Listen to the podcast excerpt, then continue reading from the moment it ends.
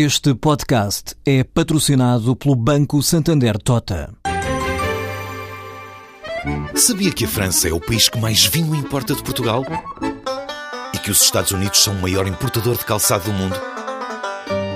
Ou quais as empresas que importam mais azeite português? No portal Santander Trade, encontra todas as respostas para internacionalizar a sua empresa, desde mercados a procedimentos, redes de contactos e ferramentas para dinamizar a sua atividade exportadora. Descubra mais em santandertrade.com. Santander Tota, um banco para as suas ideias. Havia uma grande expectativa sobre as decisões do Banco Central Europeu. A secretária-geral do FMI já tinha pressionado, se quiserem, o banco no sentido de tomar medidas ativas ao indicar que havia perigo de uma descida generalizada dos preços na Europa,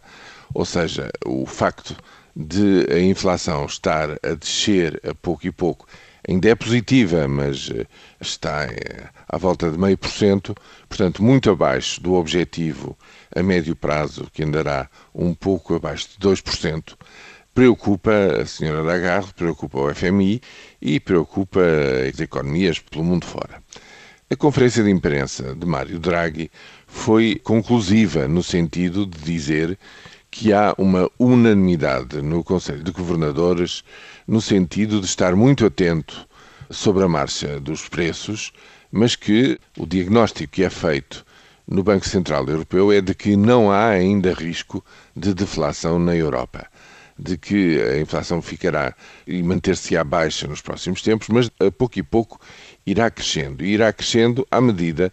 que se vai fortalecendo a retoma económica na União Europeia, que Draghi reconhece que é demasiado fraca e, sobretudo, incapaz, nesta fase, de criar verdadeiro emprego e, portanto, responder à chaga social número um, que afeta neste momento 26 milhões de desempregados na União Europeia. Mas o essencial da conferência de imprensa do número 1 um do Banco Central foi o facto de, repito, divulgar a existência desta leitura unânime, o que quer dizer que todos os governadores, incluindo o alemão, estão de acordo em acionar medidas não convencionais, medidas ativas de ajuda à expansão económica, nomeadamente através do financiamento a baixíssimo custo, no fundo, fornecimento de liquidez à banca comercial a muito baixo custo, se for caso disso, e sempre na medida em que isso se revelar necessário. E, só isso foi suficiente para virar completamente o clima nas bolsas de valores pela Europa fora, que passaram de vermelho ao verde depois de ouvir estas palavras que os mercados consideram tranquilizadoras e, curiosamente, até muito próximas do discurso e da prática da Reserva Federal Norte-Americana. Finalmente, Mário Draghi não deixou de notar que as políticas ativas que venham a ser tomadas pelo Banco Central Europeu terão sempre em conta a diferença da estrutura política e decisória na Europa, que é muito diferente, ainda muito mais dispersa e, portanto, não pode ser comparada com a que existe unificada nos Estados Unidos da América.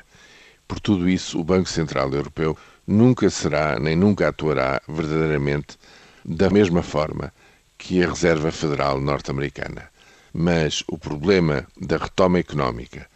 da sua consistência e da sua capacidade de criar emprego está no centro das preocupações dos governadores centrais dos 18 bancos que constituem o euro e, portanto, está presente no Conselho de Governadores do Banco Central Europeu.